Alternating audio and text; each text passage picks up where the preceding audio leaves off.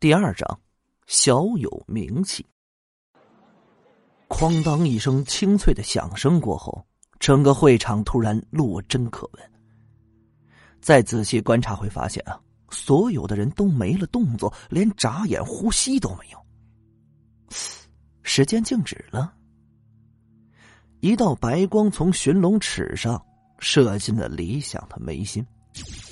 随着李想的晕厥倒地，整个会场恢复了生气，从极度安静到聒噪起来。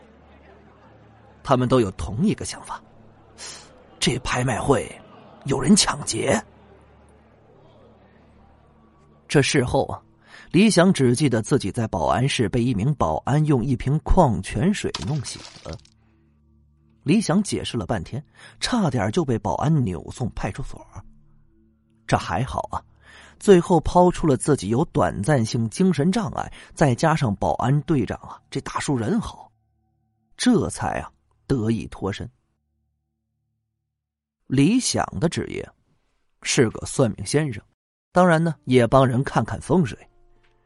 说是职业，还不如说是无业。这运气好了能捞一笔小财，运气不好呢，有时候还会饿肚子。没办法，破四旧除迷信，这年头相信算命先生的人那是越来越少了。李想来自于晋城西北边一个十分贫困的小山村。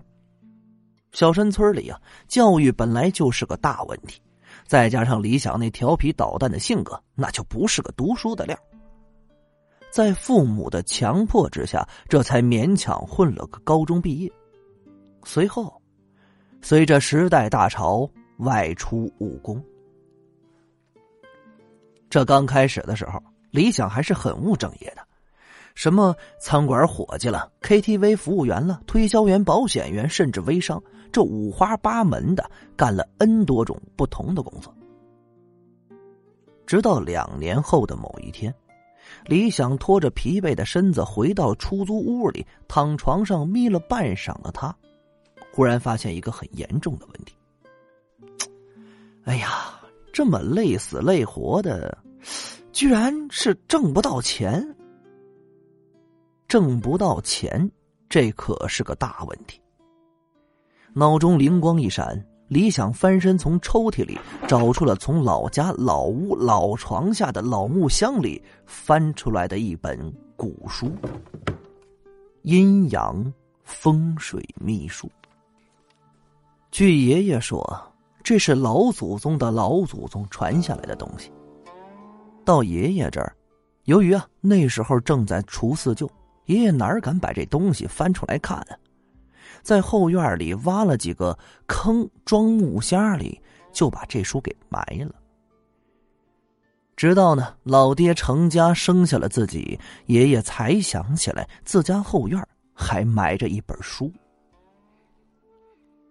爷爷将书传给了老爹，但老爹是个老实本分的农民，对这东西根本不感兴趣，也不信，所以一眼也就没翻开看过。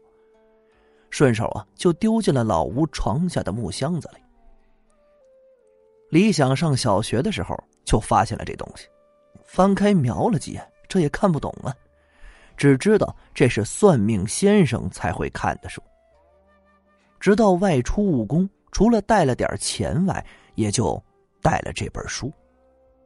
他脑袋里始终有一个念头：也许去到外面的大千世界，这书里的东西啊，他用得着。这以后的日子里，李想打工回来就抱着这本书研究，空闲时间呢，基本都放在了这本古书上。还真别说。这皇天不负苦心人。虽然李想只有高中文化，不过经过两年的研究，他竟然参悟了一些东西，也可以说是对看相这方面入了门径了。不过，书里讲的很多东西都太过于深奥，李想在挣扎了数遍依旧不能领悟之后，这也就放弃了。然后啊。他又开始凭借着自己从书中学来的半吊子相术，开始了算命生涯。这门生意不仅要肚子里有点墨水而且脑筋要活，嘴要能说会道。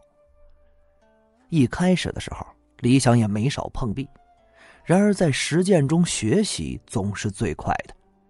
经过两年的打磨，李想这年轻的算命先生在他租住的城中村算是小有名气。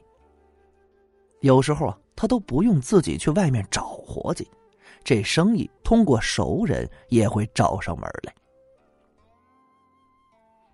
这不，昨天他就接了一单生意。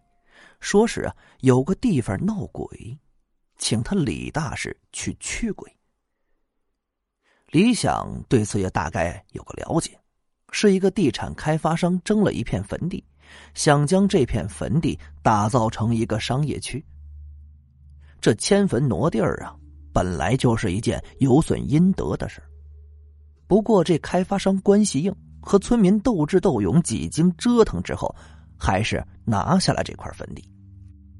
然而，就在开工后的第一天晚上，竟然就出现了闹鬼，还死了一个民工。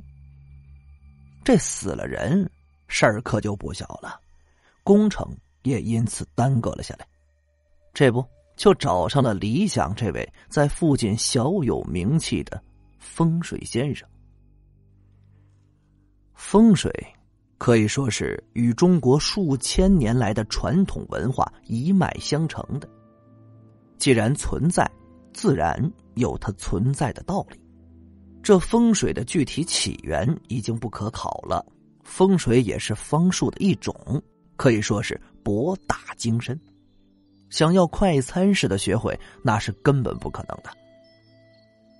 历史的车轮滚滚向前。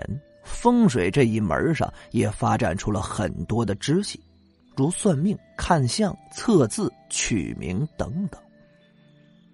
理想自学的阴阳风水秘术属于相术这一块，这主要是啊用于给人看面相、测吉凶、定风水。